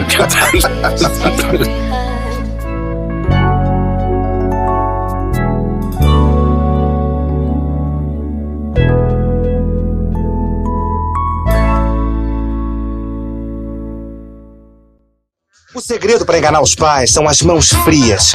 É um sintoma não específico. Eu acredito muito nisso. Muitas pessoas vão dizer que uma bela febre de mentira funciona mais. Mas acontece que se você tem uma mãe do tipo nervosa, tá arriscado em parar no consultório médico. E isso é pior que escola. Cólica de estômago também funciona. Então, quando você se contorce, chorando e gemendo, você molha as mãos. É meio infantil e bobo, mas é bem melhor que a escola. A vida passa muito rápido. E se você não curtir de vez em quando, a vida passa e você nem vê.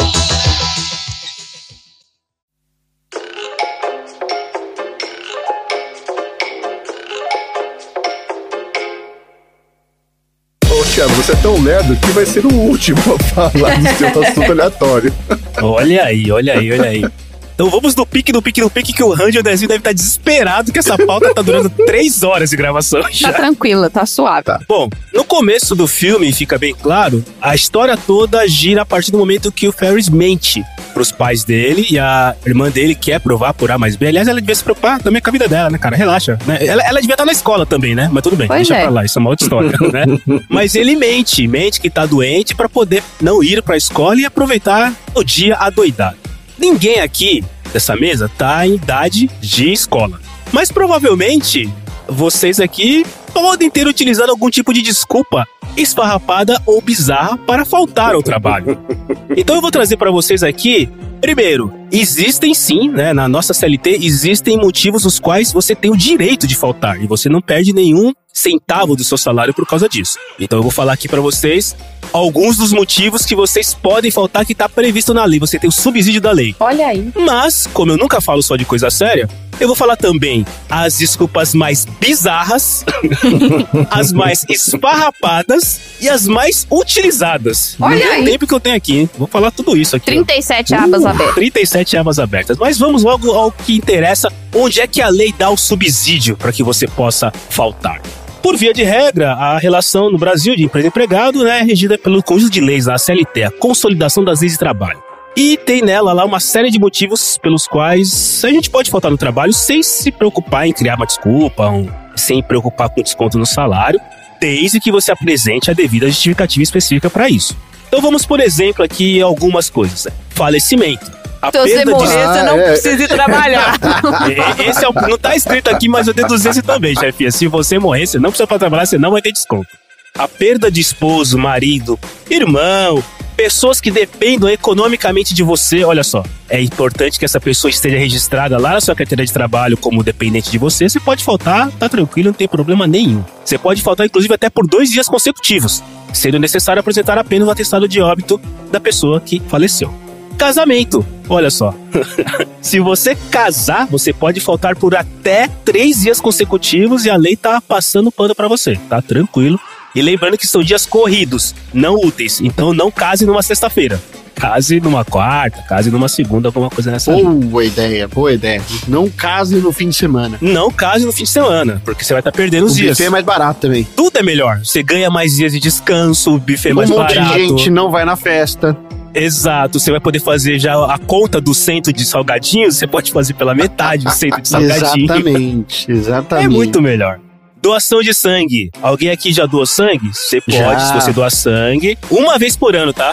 É uma vez por ano só, tá, China? Não adianta doar toda semana doar sangue e querer faltar Não, trabalho. não, mas ó, eu quero dizer que eu fiz isso em 95 pra poder comprar ingressos para o show do Rolling Stones. Mas você foi doar mesmo ou você mentiu? Eu fui doar, não, eu fui, eu fui doar porque eu tive Ah, que pegar então o. você é um cara, você é um eu dei cara. meu sangue pra ver os Stones, cara. Literalmente, literalmente. Serviço militar, olha só.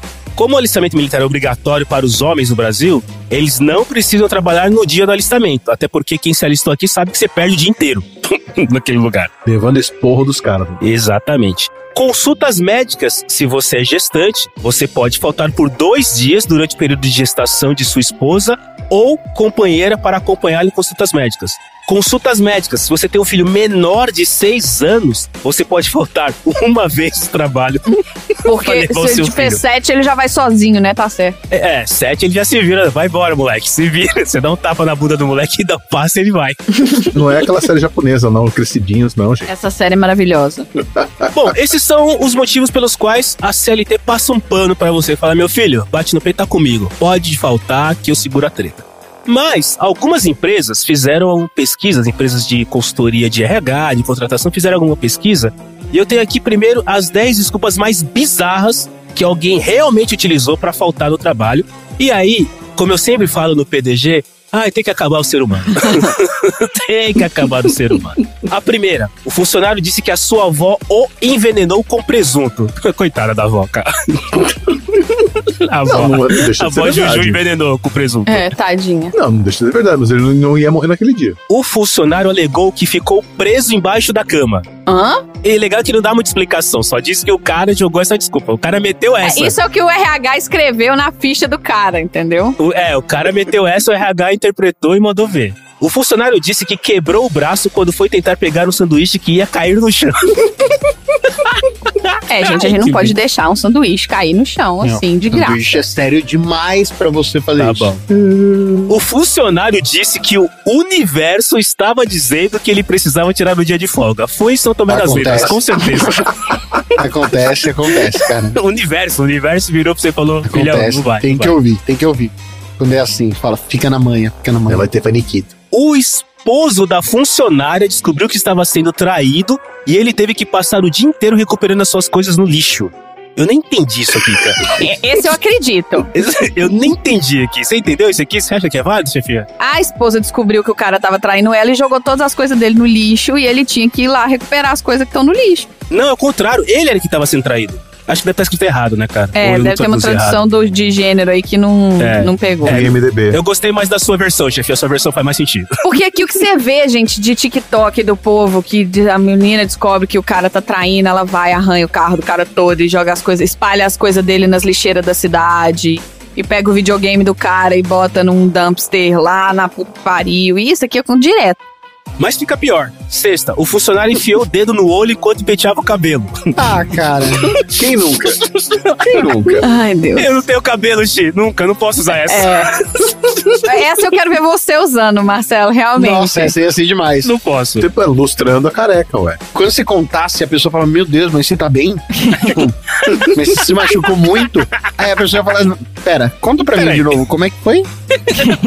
O funcionário disse que a sua empregada colocou toda a sua roupa íntima na máquina de lavar. Ah, tadinho. Não tinha podia cueca. outra- Não tinha cueca pra trabalhar. Ah, meu Deus Vai do céu. sem cueca, malandro. O funcionário falou que a refeição que ele comeu no próprio departamento não caiu bem. Essa acho que é válida. Se Ah, comeu gente, pelo amor de Deus, não- você Esse nunca é comeu nada que deu caganeira? Normal. É, essa aqui acho que é Isso pode válida. bem acontecer. O funcionário resolveu ir para a praia porque o médico disse que ele precisava de mais vitamina D. Aí ele falou: não, vou trabalhar, vou pra praia. Ok, questão de saúde, né? É, tá bom, né? Urgente. E essa aqui, o Xi e a chefia podem utilizar. Quer dizer, a chefia. Não, acho que vocês não podem. Porque metade vocês têm, metade vocês não têm. O funcionário disse que o gato ficou preso no interior do painel do carro. Meu Deus do céu. Eu não tenho carro. Vocês não têm carro, né? Vocês têm gato, mas não tem carro. É. Não, eu tenho carro, mas é velho. Agora vamos rapidinho no pique para as 10 mais esfarrapadas. Ou seja, tem coisa pior ainda. Pior né? ainda. E, meu e sério, isso, isso aqui é pesquisa que foram Caraca, feitas. não, é, não eram aquelas? Aquela era as mais bizarras. Agora são as mais esfarrapadas. São categorias diferentes, assim, na- nas pesquisas. A lista. Ah, vá. Primeiro, o funcionário disse que havia acabado de colocar a comida no forno. E aí ele não podia trabalhar. Outra, o empregado precisou se ausentar para fazer alguns ajustes em uma cirurgia plástica anterior que não funcionou. Nossa. Tá que pariu, meu. Segundo o relato dos empregadores, a funcionária alegou que estava sentada no banheiro quando seus pés e pernas ficaram dormentes. Quando ela se levantou, ela caiu e quebrou o tornozelo. Ai. Olha, eu acredito. Eu acredito. Ah, gente, banheiro é o lugar onde a gente já falou, inclusive aqui no Sessão Aleatória, lá atrás, maior número de acidentes em casa acontece no banheiro. Exato, é tudo louça, tudo pra quebrar tua cabeça. Lá. É. O funcionário estava em um cassino durante o final de semana, mas ganhou uma bolada e resolveu passar também a segunda-feira. Justo. E ele só falou isso. É, Ele só falou isso. ele só lançou essa. Ah, mano. Ele meteu essa. É, mas não foi uma bolada muito grande, né? Porque ele tinha que voltar na terça. É. Liga no boi que voltou, eu não voltava. Não vou hoje. Não é que não foi tão grande o prêmio. É que não foi tão grande, entendeu? Ele ganhou, Tá, sei lá, tá. 800 dólares, é, sabe? é só O segunda-feira. prêmio foi suficiente só pra segunda-feira, chefia. Não Só segunda-feira. É. É, paga só um dia, sabe? Ah, ganhei 800 dólares, beleza. Hoje eu não vou trampar. O funcionário acordou de bom humor e não queria arruiná-lo indo ao trabalho, cara. Eu bato palma pra esse cara. Essa é Eu uma parada que merecia atestado. merecia. Eu, se eu fosse chefe desse cara, eu Esse batia cara palma. ouviu a chefinha. É, eu tive uma colega, por exemplo, que ela no meio do dia virou e falou assim: Eu tô com vontade de tomar sorvete. Aí ela sa- ela botou um, né, uma reunião na agenda, botou um bloqueio na agenda e foi tomar sorvete. Chefinha, Deixa abre aí. parênteses aqui. Eu já tive uma reunião na minha agenda pra ir pra Brasília ver o show da Aromeda e voltar. Coloquei na minha agenda lá, reunião com o cliente em Brasília. Peguei o avião, fui pra Brasília, assisti o show, voltei e deu tudo certo.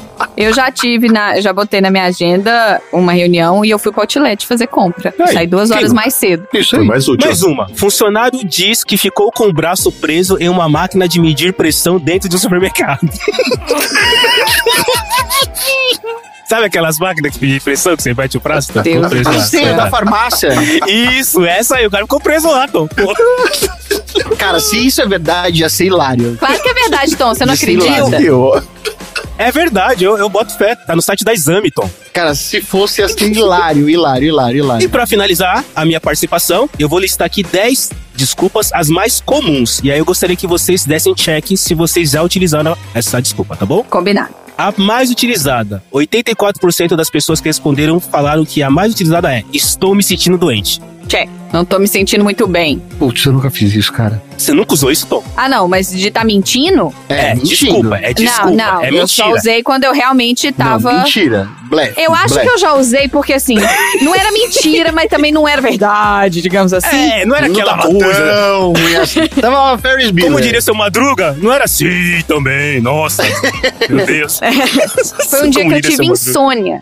Então eu não dormi. Tá. Eu fui pegar no sono, era tipo quatro e meia da manhã pra acordar às sete. Check. Ah, tá e, bom aí. e aí eu falei, ó, gente, eu não tô me sentindo bem, eu vou fazer uma pausa um pouco mais longa de almoço e eu dormi. Tipo, dormi durante duas horas no meio do dia. Ah, tá bom. Se você apertasse, você ia. Se eu, é, se eu forçasse, Se dava. apertasse, então, vai. Então vamos, vamos dar check. Check pra você e pra mim, chefe. Eu também já, já, já lancei uma dessa já. Tá bom. Mas eu realmente sabia o que tava acontecendo, entendeu? Foi porque É. eu não tinha dormido, não é porque eu tava doente, alguma coisa assim. Eu estava me sentindo doente, mas eu estava sob controle. É. Eu, eu tinha noção exata do que estava acontecendo, das minhas faculdades mentais. Uhum. Segunda, eu tive uma emergência familiar. Eu check. Uhum. Mas é que tá, toda vez que eu falo em mim que eu tive emergência familiar, eu realmente tive. Então eu não vou dar É, check, não. então, e não teve, não. Nunca rolou. Eu nunca usei de desculpa a morte de uma emergência Não, não. familiar. Não, morte vai chegar lá. A morte vai, é chegar lá. Vai- É, morte É, vai, vai chegar, chegar. lá. Por É enquanto é, uma emergência, assim. Tá. Ah, tive uma emergência, eu não posso ir trabalhar hoje. Eu vou ficar no escritório, vou ficar de casa, enfim.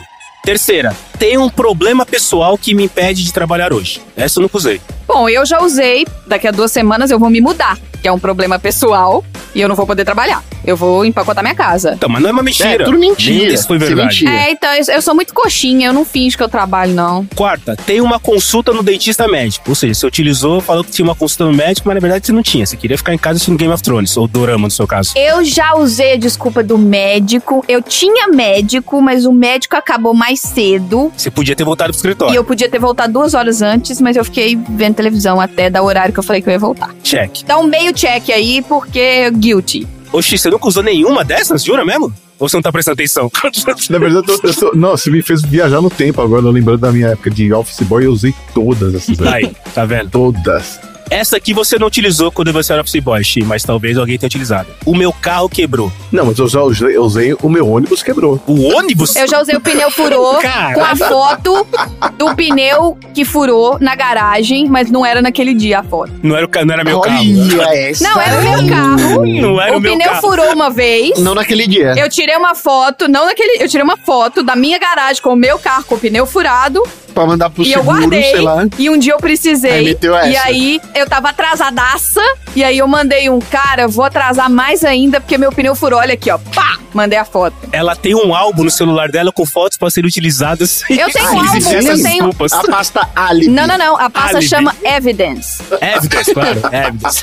Se o Ferris Bueller vivesse agora, nessa época, ele teria isso aí no arsenal de Ele truques teria, ele é. teria. Com certeza ele Toda teria. vez que com alguém certeza. foi lá e mentiu e eu peguei e tá aqui só pra eu jogar na cara da próxima vez, tá nessa pasta Evidence, aqui na minha, na minha A pasta nuvem. calça curta. É. Não, é isso aí. Fui pego. De que calça Nossa, curta. Te peguei. A sexta, estou com uma doença contagiosa, por exemplo, conjuntivite. Eu já falei que tava gripada pra ficar trabalhando de casa. Já, check. Mas eu fiquei, eu trabalhei, mas eu não fui pra empresa. Eu já tive funcionário que mandou foto do olho com conjuntivite e eu tenho certeza que não era dele o olho. Tenho certeza que ele procurou na internet, cara. Certeza. Cara, olho castanho e meteu um olho azul na parada. Do nada, assim, né? Olha, eu faltei por preguiça e preguiça contagia. Então acho que não foi uma mentira. O cara com um essa daí. cílio imenso. A sétima, meus filhos estão doentes. Bom, essa não, não, não teve como usar. E a oitava também, preciso buscar os meus filhos. Também não consegui. Podia ter buscado minha sobrinha? Podia. Levaram minha avó Podia no os Podia. gatos? Podia. Podia. É, o cachorro no no veterinário? Podia, mas não usei. Aí sim, um parente faleceu, que a gente falou lá em cima. Um parente faleceu. Eu não, É, nunca matei não. ninguém da família pra não ir trabalhar. Vai que alguém morre, eu nunca mais É, vou. né, é. Não, essa é, uma É. coisa que a gente não Ah, brinca. é, não, não. É, você É, nunca mais não. vai poder usar essa. Não, não poder usar essa, não. Eu vou me sentir culpada pelo resto da minha vida. Eu nunca mais vou conseguir olhar na cara de ninguém da minha família. Que eu vou achar que a pessoa morreu porque eu falei aquilo, entendeu? E a última, preciso ficar em casa para receber o eletricista, instalador da net, encanador, advogado. Preciso blá, blá, receber blá. o cara da instalação da internet, mas já tinha internet. Eu acho que essa cola bem, porque todo mundo sabe que é um saco quando você contrata esse cara. Então, quando você fala que você não foi trabalhar porque você tá esperando o cara da net. Eu já saí de reunião, É, por exemplo, falando isso. Ah, o cara, o pessoal da manutenção tá aqui, eu tenho que atender ali, qualquer coisa vocês me mandam. Porque eu via que aquela reunião não ia pra lugar nenhum, sabe? Aquela reunião que podia ser, ter sido um e-mail. Aí eu falo, gente, olha, tô com o interfone aqui, a manutenção É. que eu chamei mais cedo, eu deve demorar. Então, qualquer coisa vocês me pingam aqui, mas acho que eu não vou dar tempo de pegar essa reunião ainda não. E ó, E esses serviços net sempre dão problemas. Mas assim como o Ferris Bueller, você tem que pensar muito bem. Porque se você falar que você, ah, eu vou, não posso ir trabalhar no escritório porque o cara da net vai vir aqui em casa, eu vou trabalhar de casa. E você está conectado com uma áudio, uma videochamada com uma ótima qualidade, da onde você está roteando a internet se o cara da é net só tá você indo falar que você tá usando o seu hotspot. Ah, tá. É que aqui no Brasil Seu não cola. 4G. Nosso 4G não dá isso. Não dá. É. Bom, e apenas 4% dos entrevistados disseram que nunca inventaram uma desculpa para faltar ao trabalho. 4% é um número baixo, né? Coxinha. Então não era isso, era só pra dizer que não basta você inventar uma desculpa, você tem que pensar muito bem nela, pra não falar, por exemplo, que você ficou preso na máquina de medir a pressão na farmácia. Senhora. Mas se isso acontecer, tire fotos. E eu vi um- uma que não era uma desculpa esfarrapada. Ela era tão absurda. Ela tava nesse limiar, sabe? Tinha uma menina que trabalhava comigo, que ela era estagiária. E era dia de home office. Aí o home office era rotativo, isso há 12 anos atrás. Aí era o dia dela. E ela precisava entregar uma coisa importante no dia. E ligava pra menina, mandava e-mail, não sei o que, ela não respondia. Aí alguém conseguiu lá o telefone celular dela, o telefone da casa dela pra falar com ela. Pô, mano, você precisa mandar um negócio. A gente tá mandando mensagem pra você, você não responde. A gente não sabe como é que tá. Ela falou, cara, eu não consigo trabalhar porque meu irmão precisa fazer o trabalho da faculdade dele e ele tá usando meu notebook. Ela, tipo, Meu Deus do céu. você tá falando sério? É. Ela falou com convicção assim, é. Desculpa incomodar, desculpa ter sido um feto viável, né? É isso aí, gente. Mas, ó, antes de falar dos aprendizados, eu queria agradecer aí a oportunidade, mas quero dizer que, André, volte logo, porque isso aqui dá muito trabalho fazer essa pausa aqui, pelo amor de Deus, toma. Esse é o aprendizado que eu tive. E vocês? Ai, Deus do céu. Olha, eu aprendi que o seu corpo avisa que vai dar merda. E é melhor você ouvir o seu corpo porque você só tem esse. A empresa É vai aí. colocar outra pessoa no seu lugar, se duvidar, pagando metade do que você ganha pra fazer o dobro do que você faz. então, escuta seu corpo. Eu reaprendi a escutar meu corpo. Eu aprendi que o John Lennon fazendo voz rouca faz sucesso. Eu fazendo voz rouca, pago de fumante. De baixa margem, né? Dá pastilha, É, dá pastilha. é, falar da empresária do Joey Tribbiani no Friends. E assim, Oxi, eu ia falar que, que eu aprendi que o André é substituível, mas se nem você quer essa vaga, então aparentemente o André não é substituível, não. Andrezinho, volta, Não, não, Andrezinho. não é mesmo. Contrato renovado. E eu aprendi que mesmo não sendo gestante, eu tenho os meus dois dias ali pra tirarem a ver. Se alguém estiver gestando, e não pode ser o gato do Se alguém Chi. tiver gestante. Cara, você pode acompanhar uma gestante. Arruma uma gestante. Você vai é. na porta. Então é isso. Chega por hoje. Fala tchau, gente. Tchau.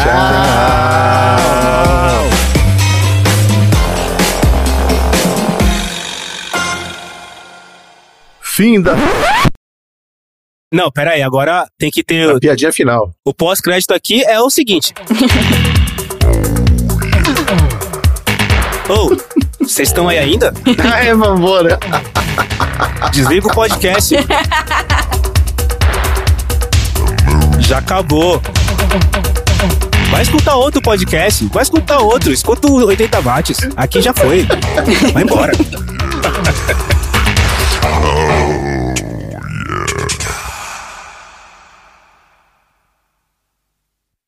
Fim da sessão.